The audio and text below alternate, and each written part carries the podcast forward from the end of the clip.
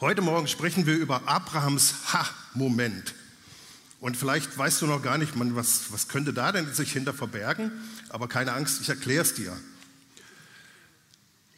Und eigentlich müsste ich ein Seminar über das Thema halten, weil das wirklich ein großes Thema ist. Ähm, aber ich versuche es komprimiert in einer halben Stunde rüberzubringen.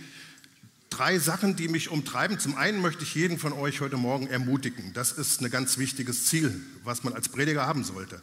Das zweite ist, ich möchte ganz schön versteckt auch Lehre rüberbringen, ohne dass das eine Lehrpredigt wird. Ihr werdet es gar nicht merken. Und das Dritte ist, dass ich wirklich etwas prophetisch aussprechen möchte über deinem Leben, über meinem Leben, über dem JCK, über Deutschland und auch über Nationen, was Gott in der heutigen Zeit vorhat. Und ich möchte einfach Dinge lösen. Also ich bin heute mal wieder äh, gut aufgeladen. Abrahams Haarmoment.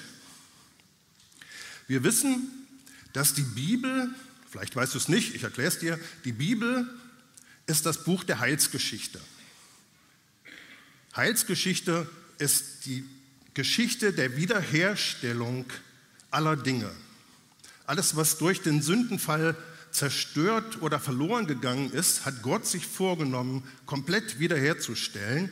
Und wir wissen sogar, wer Sport von euch macht, es gibt nicht nur die, die Wiederherstellung, sondern es gibt auch im Sport, wenn, wenn Muskelfasern zerrissen sind, dann macht der Körper Superkompensation. Also er kompensiert nicht nur, sondern er macht es sogar noch größer, noch besser, noch stärker. Deswegen hat man dann Muskelwachstum. Sieht man bei mir jetzt nicht so, müsste andere Menschen angucken. Also Gott ist ein Gott der Wiederherstellung. Und er möchte dein Leben wiederherstellen, er möchte unser Gemeindeleben, Kirchenleben wiederherstellen und er möchte Deutschland wiederherstellen in seiner, in seiner ursprünglichen Berufung, in dem, was Gott durch unser Land tun wollte.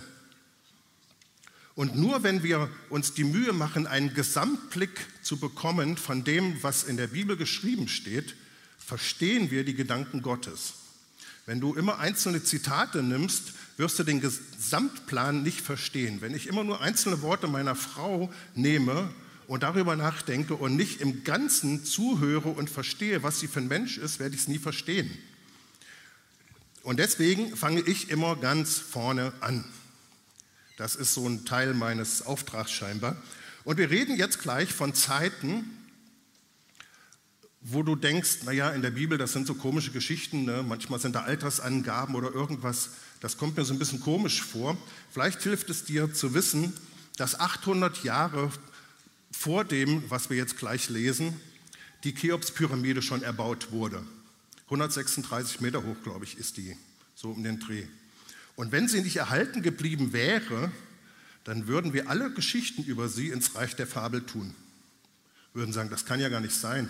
Wie sollten die denn diese Blöcke damals stemmen? Das geht ja gar nicht. Wir wissen tatsächlich nicht, wie sie gebaut wurde, aber wir wissen, dass sie gebaut wurde, weil sie steht noch immer da. Oder Stonehenge mit 50 Tonnen schweren Steinblöcken, die über 30 Kilometer transportiert wurden, man sich einfach nicht erklären kann, wie haben die Menschen das damals gemacht. Das war um diese Zeit rum sogar schon länger. Und wir fangen an in 1. Mose 12.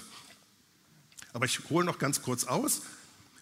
Die Bibel ist in bestimmte Teile aufgebaut. Wir wollen nicht zu tief da reingehen, aber die ersten elf Kapitel berichten uns davon, dass Gott den Garten Eden geschaffen hat, Menschen geschaffen hat, sie hineingesetzt hat und alles schön war und dann durch den Sündenfall alles zerstört wurde. Dann kriegen wir die weitere Geschichte erzählt, auch von Noah und von der Flut und von der Wiederherstellung, dann, was er mit Noahs Leben dann gemacht hat, um wieder eine Menschheit hervorbringen zu lassen. So, und dann siehst du noch Ahnentafeln, verschiedene Geschichtsangaben und so weiter. Und plötzlich ist die Rede von Abraham oder auch von seinem Vater Terach, der aus Ur in Chaldea losgewandert ist, weil er irgendwie eine Sehnsucht nach dem Ort Haran hatte. Der hatte auch seinen Sohn schon Haran genannt, einen seiner Söhne. Irgendwas war in ihm, dass er in diese Gegend wollte. Eine reiche, fruchtbare Gegend, die aber von der Religion her fast genauso war wie Ur, die ähnlichen Götter angebetet haben. Weil was die Bibel uns ganz klar sagt, ist, dass das Götzendiener waren. Das waren nicht Leute, die nach Gott gefragt haben, weil David in einem Psalm sagt, da ist keiner, der Gutes tut, da ist keiner, der Gott sucht.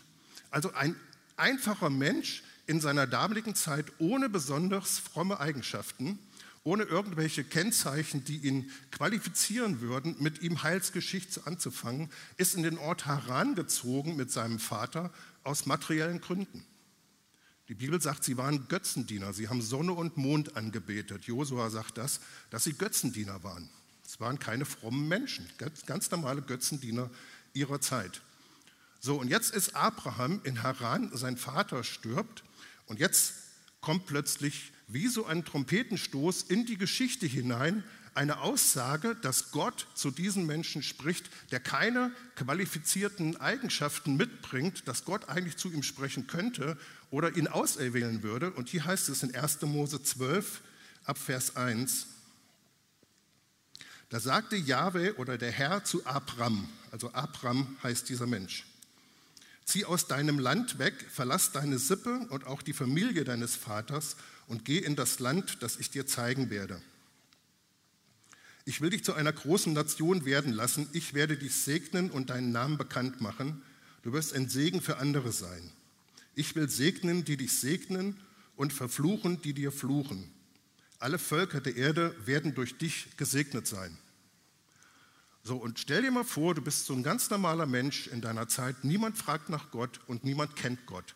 Man betet Sonne, Sterne, Mond und sowas an. Und hier ist ein Mann, der sonst ein Götzendiener ist, der vielleicht irgendwie den Mond und die Sterne angebetet hat. Und plötzlich hört er eine Stimme, die zu ihm sagt, Abraham, geh aus deinem Land, ich will dich segnen.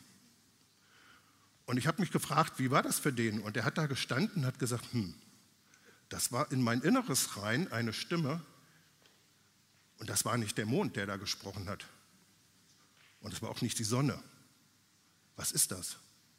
Was ist das für eine Stimme, die zu mir sagt, du bist etwas Besonderes, ich habe dich auserwählt, zieh aus deinem Volk aus, aus deinem Land raus, geh dorthin, wo ich es dir hinzeige und ich will dich segnen. Das ist eine Information, die muss er erstmal kriegen. Eine Stimme, die zu dir kommt, du bist ein Mensch, dich will ich segnen. Ich hatte vor einigen Wochen über Gnade gesprochen, dass es ein freier Entschluss Gottes ist, Menschen Gutes zu tun, Menschen in Herrlichkeit zu bringen. Und hier siehst du genau diese Manifestation, dieses freien Entschlusses. Er nimmt sich einen Menschen ohne Qualifikation dafür und spricht zu ihm, dich habe ich gesegnet. Und ich will dich zu einem Segen für alle Völker dieser Erde machen. Das ist echt eine große Information, ne? wenn du da stehst und sagst, ich habe ja gar nichts gemacht. Aber Abraham, wissen wir, hat das so ernst genommen, war da so überrumpelt von, dass er sich aufgemacht hat. Er ist losgezogen in das Land Kanaan. Das ist jetzt noch nicht so eine große Heldentat, weil sein Vater wollte ursprünglich nämlich so und so nach Kanaan. Sie waren nur in Haran hängen geblieben, wahrscheinlich weil da das so schön war und dann sind sie einfach in Haran geblieben. So, und dann, ich kann nicht die ganze Geschichte lesen, die Kapitel, ich lade euch ein, das wirklich mal zu lesen. Also ich mache das immer in meinem Leben, mindestens einmal im Jahr lese ich Abraham und immer wenn ich vor großen Herausforderungen stehe, dann beschäftige ich mich mit Abraham, weil die Bibel sagt, er ist der Urheber und der Vater des Glaubens. Und da steckt so unglaublich viel drin in diesen Abraham-Geschichten ab 1. Mose 12, da, da, da kann ehre ich mich von. Das ist jedes Mal wieder super, super stark. So, und im weiteren Verlauf, wir gehen so ein paar Stationen an, siehst du jetzt, dass Abraham dann anfängt, das Land zu explorieren und zu ziehen durch, durch dieses Land Kanaan von Norden nach Süden. Und er versucht das rauszugucken. Hm, okay, können wir uns ja mal angucken, was diese Stimme sagt, was mir gehören wird. Das schadet ja schon mal nicht. Und dann kommt eine Hungersnot. Und hier dieser Mann, der später der Mann des Glaubens genannt wird, sieht, oh, jetzt wird es dürre hier und geht ab nach Ägypten und erzählt den Leuten dort, hier meine Frau, damit sie ihm die nicht wegnehmen, ihn erschlagen. Sagen sie, das ist meine Schwester, ne, um mit seinem eigenen Leben davon zu kommen. Du siehst also, hier ist gar kein Glauben. Und was ihn antreibt, ist reiner Gehorsam. Und das Erste, was ich heute Morgen sagen möchte, ist, weil das so wichtig ist, du kannst dem Herrn über 20 Jahre gehorsam sein und trotzdem keinen Glauben in deinem Leben haben, dass er dich gesegnet hat. Funktioniert. Du kannst christlich leben und ihm dienen über Jahre und trotzdem ist es nicht in deinem Leben fest, dass du das aus dem Segen Gottes heraus tust. Und Abraham ist losgezogen und das Gute ist, Gott ist ein Erzieher. Und er hat Abraham in seiner Lebensgeschichte erzogen hin zum Glauben. Also nicht, äh, indem er ihn gegeißelt hat, sondern er hat ihn erzogen hin zum Glauben. Und dann gibt es ganz viele Geschichten, wo Gott immer wieder mit Abraham redet und ich greife nur wenige raus. Und das ist in 1. Mose 15. Da spricht jetzt Gott wieder zu Abraham. Und da liegt er so nachts im Zelt und dann kommt die Stimme Gottes zu ihm. Und da heißt es 1. Mose 15, Vers 5 bis 6. Darauf führte er ihn, also Gott, ihn ins Freie und sagte, blick doch zum Himmel auf und zähle die Sterne, wenn du es kannst. Und er fügte hinzu, so wird deine Nachkommenschaft sein. Abraham glaubte Jahwe und das rechnete er ihm als Gerechtigkeit an. So, jetzt ist dieser Mann hier schon nach einigen Jahren Stationen seines Lebens an dem Punkt, wo Gott ihn im Zelt weckt und sagt, geh mal raus vors Zelt, guck dir das mal an und du siehst da im Orient, die haben jetzt keine, die haben da keine großen äh, Lampen hängen, da siehst du ziemlich viele Sterne. Also der Himmel ist da eigentlich silbern. Und er sieht diese Sterne an und Gott sagt, das ist deine Nachkommenschaft, Abraham. Und der Mann ist kinderlos. Er hat keine Kinder. Und Abraham hat sich da schon entwickelt, hat er gesagt, mit mir hat es scheinbar nicht viel zu tun. Ich kann mir das auch nicht erklären, aber ich glaube jetzt dieser Stimme. Und dann sagt Gott, und weil du das geglaubt hast, was ich dir hier gesagt habe, nenne ich dich ab sofort gerecht. Und Gerechtigkeit bedeutet einfach, dass du sagst, okay, alles in meinem Leben muss von dem Schöpfer kommen. Auch meine Vergebung, auch meine Rechtfertigung ist ein anderes Thema, aber alles muss von Gott kommen. Und Abraham war hier schon an dem Punkt, er sagt, ich habe keine Idee, wie es passieren kann. Ich weiß auch gar nicht, wie, was, wo. Aber eins glaube ich, wenn der das sagt, dann tut er das. Und dann siehst du die nächste, 1. Mose 15, Vers 9, dann, das lesen wir jetzt nicht der Kürze halber, da schließt Gott einen Bund mit Abraham. Ich hole jetzt nur kurz aus, um euch an einen bestimmten Punkt zu führen. Das ist nicht Teil eigentlich der Predigt, sondern nur eine Vorbereitung. Das ist bei mir immer der größte Teil der Predigt. So, Gott kommt jetzt zu Abraham und bestätigt ihm erneut, dass er ihn auserwählt hat und dass er durch ihn alle Nationen segnen will. Alle Nationen ist auch Deutschland. Alle Nationen ist auch Russland, die Ukraine, Bulgarien, Rumänien, was es immer alles so für Völker gibt. Und jetzt sagt Gott zu ihm, Abraham, bring mir eine Kuh, dreijährig, eine Ziege und ein paar Vögel, so irgendwie. Und Abraham ist ein Kind seiner Zeit, weiß sofort, oh, jetzt schließen wir einen Bund. Das kenne ich. Das war so ein archaisches Ritual, was die Menschen damals machten. Da hat er diese Kuh durchgeschnitten, die Ziege durchgeschnitten und die Vögel, glaube ich, hat er nicht durchgeschnitten und hat die so hingelegt und wusste, okay, jetzt schließe ich mit Gott einen Bund. Und dann ist er eingeschlafen. Und Gott geht jetzt, wie das damals üblich war, man hat, um einen Bund zwischen zwei Männern zu schließen oder zwei Familien, ist man zusammen durch diese Tierhälften durchgegangen. Das war halt einfach, wie man das damals gemacht hat. Und hier geht Gott jetzt, ganz kurz erzählt, alleine durch diese Tierhälften durch und sagt zu Abraham, ich schließe einen Bund mit dir. Er sagt also nicht, wir schließen einen Bund, sondern er sagt, ich schließe einen Bund. Das ist eigentlich kein Bund, sondern eigentlich ist es ein Testament, wo der eine sagt, ich beschließe, dass alles dir gehören soll, ich beschließe das und ich lege mich fest und mit dir hat es nichts zu tun. Alles, was du tun kannst, ist zu verstehen, dass ich jetzt diesen Bund mit dir geschlossen habe. Das ist, was Gott mit Abraham damals gemacht hat. Er hat ihm das bestätigt, dass dieser Segen feststeht. Das, er hat ihm das gezeigt durch diesen Bund. Er hat sich festgelegt, Abraham, das, was ich dir zugesagt habe, das schwöre ich dir hiermit. Das ist, was Gott damals gemacht hat. Und er hat gesagt, und du wirst es auf jeden Fall erreichen. Und mit dir hat es nichts zu tun, weil er war immer noch kinderlos. Und Gott hat sich festgelegt. Und das ist für uns so wichtig, weil das ist der Anfang der Heilsgeschichte. Das ist der Anfang, wie ich mal sagen würde, der Wege Gottes mit allen Nationen, mit allen Völkern ist, dass Gott sich am Anfang festgelegt hat, das ist meine Absicht, das ist das, was ich tue auf der Erde und es ist nicht an Bedingungen geknüpft sondern ich, der Herr, werde das tun. Ich werde dich, Abraham, segnen. Das ist passiert. Er hat, wird an anderer Stelle gesagt, 318 ersterwählte Männer in den Krieg geschickt. 318 Männer, die zu seinem Hofstaat dazugehörten, sind nochmal 318 Frauen und 700, 800 mehr Kinder. Und das sind nur die Erstbesten. Also der, hatte einen, der war richtig groß, dieser Mann in der damaligen Zeit. Er saß nicht wie im Bibelfilm in so einem kleinen Zweimannzelt, sondern wenn der irgendwo aufgekreuzt ist, dann war die Ebene voll mit Zelten und mit Kamelen und mit Schafen und mit Rindern und was weiß ich. Kamele weiß ich gar nicht. Egal, was die alles hatten. Dieser Mann war richtig gesegnet. Aber Abraham, äh, Abraham hieß damals noch Abraham und Gott hat ihm gesagt, ich werde das in deinem Leben tun. Du wirst ein Vater aller Nationen und ich schwöre dir das, ich schließe einen Bund. Das ist krass. Das ist der Anfang des Glaubenslebens. Das ist das ist, ich habe ja in dem, in dem Teasertext habe ich geschrieben, der alte, der neue Bund ist älter als der alte. Weil hier sagt Gott, das ist mein Bund mit allen Menschen, dass ich jeden Menschen segnen werde, dass der Segen Abrahams zu allen Nationen kommen wird. Und das war vor dem Gesetz. Das war vor der Zeit, wo Gott dann mit Israel gehandelt hat. So, um den kurzen Vorlauf, der ja schon eine ganze Weile geht, noch abzuschließen. Paulus sagt jetzt in Galater 3, Vers 5 bis 7 und Vers 9. Ich lese euch das kurz.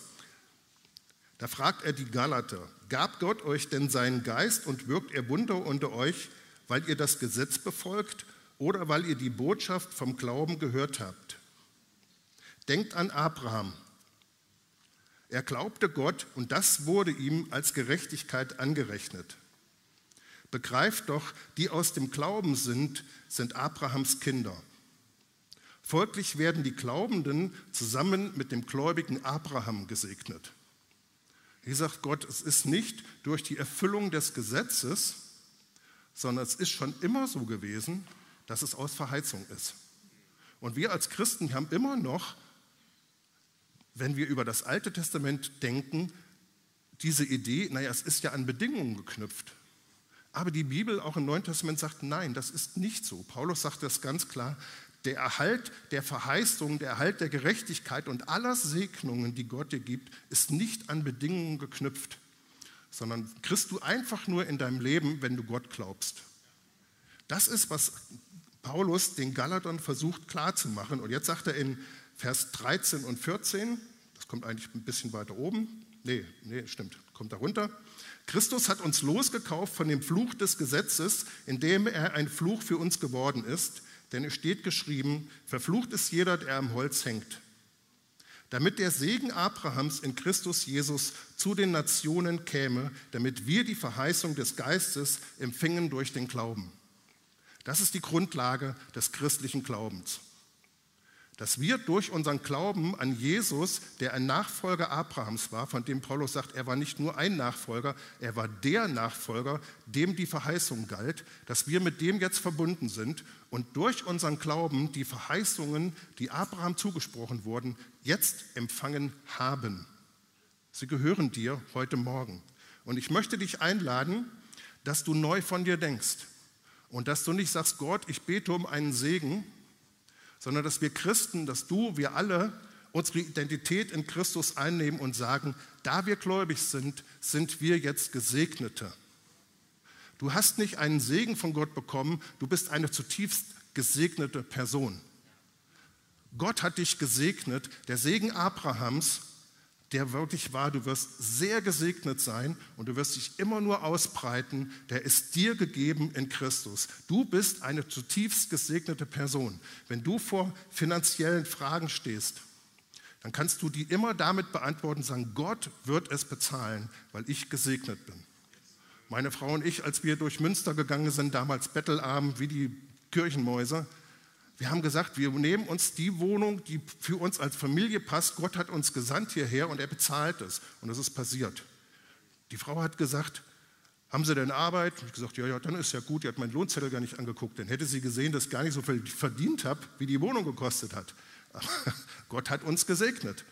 Und so ging es immer wieder weiter. Du bist gesegnet. Geh den nächsten Schritt nicht wenn du verstehst, wie Gott es tut, sondern stell dich drauf und sag, ich bin gesegnet, Gott ist mit mir, er wird es tun. Das ist dir gegeben durch den Glauben. Der Segen Abrahams ist ein Teil, den Gott dir gegeben hat. Vielleicht liest du zu Hause 5. Mose 28 mal, da stellt Gott auf der Segen und der Fluch des Gesetzes. Und dann liest den Segensteil, da wird beschrieben, wie Gott dich sieht, dass du immer weiter aufsteigst, dass du dich immer weiter ausbreitest, dass du immer mehr auch reich wirst. Und dann sagt die Bibel, und der Fluchteil, der danach kommt, den hat Christus getragen. Das ist ja ein Deal, oder? Also ich bin froh für so ein Testament. Ich habe den Bund gar nicht mit meiner Kraft abgeschlossen. Gott hat es als Testament mir hingestellt und sagt, das gehört dir. So, und jetzt kommt der Hauptteil.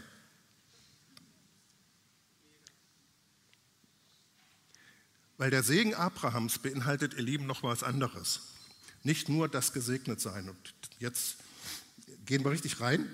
Und wenn du jetzt nicht verstehst, von was ich rede, dann frag bitte deinen Arzt oder Apotheker. Weil ich habe jetzt nicht die Zeit, ein Eheseminar zu halten oder ein Team F-Ding. Da müsst ihr euch dann selber mit beschäftigen.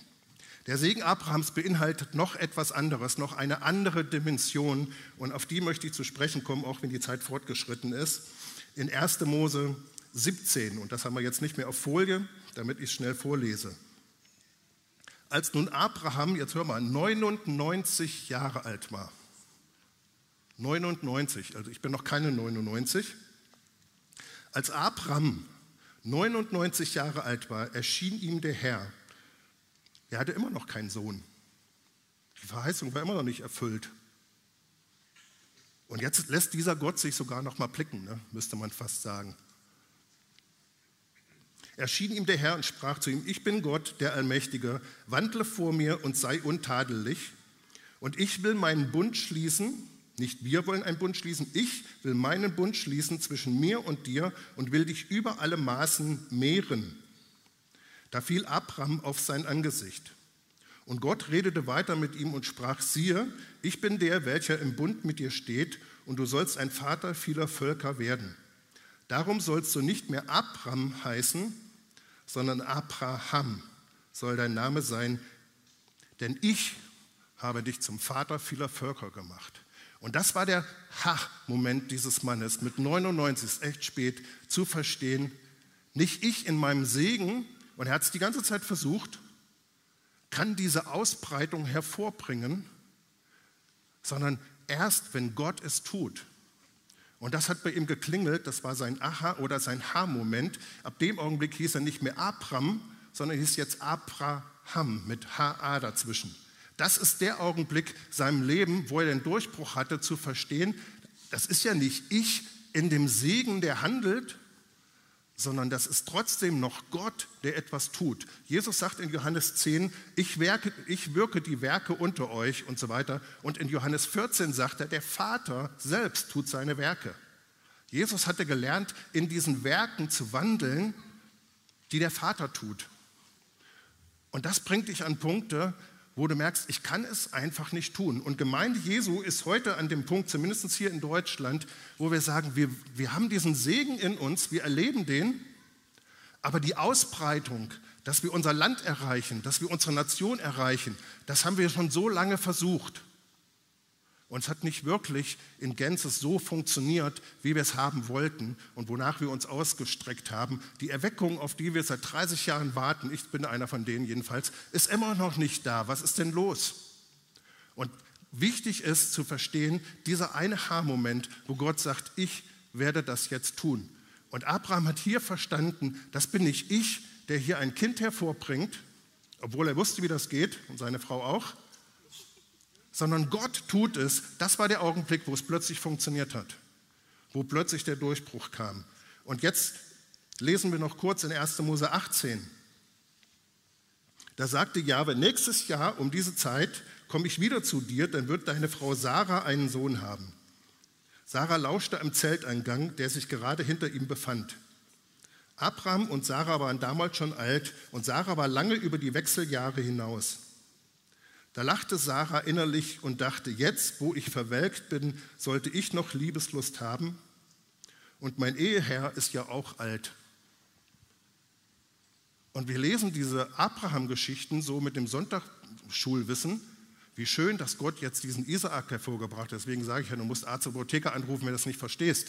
Aber was Sarah hier sagt, ist, das ist in mir alles erstorben.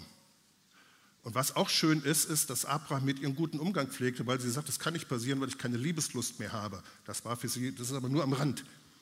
Aber hier sagt sie, das Thema ist in unserem Leben durch. Mit all den Verletzungen, mit all der Enttäuschung, mit all dem, was das mit sich gebracht hat. Wir haben damit abgeschlossen, Gott. Und deswegen lachte sie. Und Abraham sagt, das kann jetzt nicht mehr passieren. Gott, du bist zu spät gekommen. Gott, du hast den Kairos verpasst. Früher wäre ich bereit dazu gewesen, jetzt geht es nicht mehr. Jetzt ist es zu spät. Wir können das nicht mehr erreichen, was du oder an was wir immer geglaubt haben. Und viele Christen sind in unserer heutigen Zeit in ihrem Inneren resigniert oder haben aufgegeben oder haben gesagt, das, von dem ich als junger Kerl mal ausgegangen bin, was Gott in meinem Leben tut, ist nicht eingetroffen. Und dann ziehst du dich zurück und Gott hat dich genau an diesen Punkt gebracht, damit er das in deinem Leben tun kann, was er dir verheißen hat. Halt fest an den Verheißungen, nimm dir das wieder ganz neu, weil was hier das Wunder Gottes ist, ist nicht, dass er einfach das Kind hervorbringt, sondern das wirkliche Wunder Gottes ist, dass er an Sarah und an Abraham innerlich etwas tut, zunächst bei Sarah, dass der Hormonhaushalt wieder zustande kommt, an Abraham, dass er biologisch noch was in Fahrt gekommen ist und innerlich an der Seele, dass sie überhaupt sagen, jetzt kommt wieder eine Wallung in unser Leben, da kommt wieder Liebeslust. Sarah sagt sogar, sollte ich noch Liebeslust haben, nur am Rande, das Wort bedeutet das gleiche wie der Garten Eden. Soll ich denn jetzt wieder in einen Zustand zurückkommen des des einfachen Glücks und der Leichtigkeit und des Gesegnetseins nach all den Jahren, das ist doch nicht möglich. Ich habe doch die Spuren auf meiner Seele. Und Gott sagt, nein, das werde ich in dir tun. Und ihr Lieben, Erweckung ist die Wiederherstellung des Inneren von uns Christen. Und es ist nicht, dass die Nationen sich bekehren, das tun sie, wenn sie uns dann sehen. Erweckung ist, wenn Gott etwas an deinem Herzen tut, an deiner Seele tut, wo plötzlich wieder Seelenkräfte in dir wach werden, von denen du nicht mehr dachtest, dass sie noch da sind. Das ist das Werk Gottes, was er heute tun möchte. Gott möchte seine Gemeinde erwecken. Er möchte, dass wir diesen Ha-Moment haben, wo wir verstehen, Gott tut das wieder ganz neu und ich kriege wieder Liebeslust zu ihm hin und ich fange wieder an, ganz neu ihn anzubeten und es ist frisch. Und ihr Lieben, das ist ein Teil des Erbes in Abraham. Und das hat mich so begeistert. Dieses Liebesglück, diese Liebeslust ist nicht die Voraussetzung, dass die Verheißung entstande kommt. Deine Leidenschaft für den Herrn, deine neue Entzündetsein ist nicht die Grundlage oder die, die, das, woran es festmacht, ob Erweckung in deinem Leben passieren kann, sondern es ist Teil deines Erbes. Preis den Herrn. Der Segen Abrahams für uns ist, dass wir sagen, Gott, ich wandle einfach im Glauben, ich nehme, was du mir gegeben hast und ich wandle jetzt erneuert heute in meinem Leben, egal wie es mir geht, ich nehme das, es ist mein Erbteil und ich glaube dir und ich wandle in Erweckung und in Erneuerung und in diesen Sachen. Und Gott wird diese Wunder in deinem Herzen auch tun, dass diese Leidenschaft plötzlich wieder da ist, wo du dachtest, ich hätte echt gedacht, ich müsste durch einen Gesundungsprozess und du kannst es einfach im Glauben nehmen. Ich weiß, von was ich rede. Die Leidenschaft ist nicht die Voraussetzung für das Wirken Gottes an dir, sondern schon Teil deines Segens in Abraham. Preis den Herrn. Das ist gut, oder? Denn Jesus offenbart sich immer in Auferstehung. Er sagt nicht, ich stehe auf, sondern er sagt, ich bin die Auferstehung und das Leben. Wenn du auf Jesus Christus triffst, triffst du immer auf jemanden, der sofort anfängt, deine Seele zu erneuern, alles in deinem Leben wieder neu zu machen, wiederherzustellen. Gott ist ein Gott der Wiederherstellung. Lass für dich einfach erwarten, dass Gott deine Seele wiederherstellt und dass Gott deinen Geist wieder stark macht und dass du wieder auffährst auf Adlerflügeln. Jesus offenbart sich dir als Auferstehung. Und das bedeutet, der Kram meiner Seele, meine Enttäuschung im Gefühlsleben, meine Antriebslosigkeit, meine Resignation kann erneut Leichtigkeit und Erneuerung der Liebeslust zu Gottes weichen. Punkt. Das ist der Segen, den Gott seiner Gemeinde gegeben hat. Das ist ein echtes Fund. Preis den Herrn. Und heute Morgen möchte ich noch eine Sache sagen zur Gemeinde. Ich empfinde, dass in diesem Jahr so Mächte von Gleichgültigkeit sich reinschleichen, die dir sagen, ich streng mich an, tu was, aber dann ziehe ich mich auch zurück. Boah. Und eigentlich habe ich ja auch alles gegeben und eigentlich habe ich auch alles gemacht. Ich kann es auch nicht ändern. Das kann dich wirklich erschleichen. Und Gott hat auch das durchbrochen am Kreuz und er hat dir einen Sieg darüber durch den Segen Abrahams gegeben. Wie kriegst du ihn? Du kriegst ihn einfach, indem du es glaubst, ja, das gehört mir. Das ist Teil meines Erbes. Gott möchte, dass wir ein Volk des Glaubens sind. Gott tut dieses Wunder und wir werden diese Gleichgültigkeit wieder brechen wenn sie dich ergriffen hat. Und du wirst wieder ganz neu in deiner Vision wandeln können. Für dein tägliches Leben, für deinen Arbeitsplatz, für deine Familie, für deine Gemeinde, für unser Land. Vater, und ich binde in dem Namen Jesus jede Macht von Gleichgültigkeit, die uns zu Passivität überredet und zwingt in dem Namen Jesus. Und wir brechen das heute Morgen durch den Sieg, den Jesus am Kreuz hat, Herr, wir danken dir, dass wir gesegnet sind in Abraham, uns auszubreiten, uns zu vermehren, uns zu reproduzieren, Herr, ein Vater vieler Völker zu werden. Danke, dass das auch Teil des Erbes deiner Gemeinde ist, Herr. Und wir haben eine neue Erwartung, dass du jetzt in dieser finsteren Zeit etwas tust und dass wir unseren Haarmoment erleben, wo plötzlich du die Dinge tust, von der wir dachten, dass das verloren wäre. Zu spät geht nicht mehr. Danke, Vater, du bist ein mächtiger Gott und wir rufen diesen Haarmoment in einzelne Leben hinein in dem Namen Jesus, der Erneuerung, der Erquickung. Herr, ich löse wirklich diese Seelenkräfte. Du, der du die Seele geschaffen hast, du kannst sie jederzeit beleben. Danke, Vater. Und ich löse deine Kraft über jeden hier in diesem Raum der Erneuerung, der Wiederherstellung. Und ich danke dir, dass wir reich gesegnet sind in Christus, nicht durch das Gesetz, sondern durch den Segen Abrahams, der viel, viel älter ist und viel grundlegender uns verheißen und zugeschworen wurde, Herr. Danke, Jesus. Und wenn du diesen Gott nicht kennst und da sagst, verstehe gar nicht, was hier abgeht, ich weiß gar nicht, was willst du von mir? Vielleicht bist du auch eine fromme Hose gewesen oder du hast gedacht, naja, fromm werde ich nicht. Das ging mir immer so, ich habe gesagt, fromm werde ich nicht, ich werde mich mit Gott nicht beschäftigen, ich werde doch nicht fromm. Und dann ist Gott mir begegnet und ich bin nie wieder fromm geworden. Preis den Herrn. Du musst nicht fromm sein. Du kannst einfach ein Gebet sprechen und einfach sagen, Gott, ich glaube dir, dass du mein Leben gesegnet hast. Und du sprichst es einfach aus, sagst, Herr, ich komme jetzt zu dir und ich bitte, dass du mein Leben erneuerst und ich danke dir, dass du am Kreuz für meine Sünden gestorben bist, damit du meine Seele und mein Inneres wiederherstellen kannst. Und dass es bis in den Körper hineingeht. Und ich bitte dich, dass du mir vergibst und dass du die Herrschaft in meinem Leben übernimmst und mein Leben so machst, wie du es haben möchtest. Danke, dass ich ein Gesegneter bin in Christus. Amen.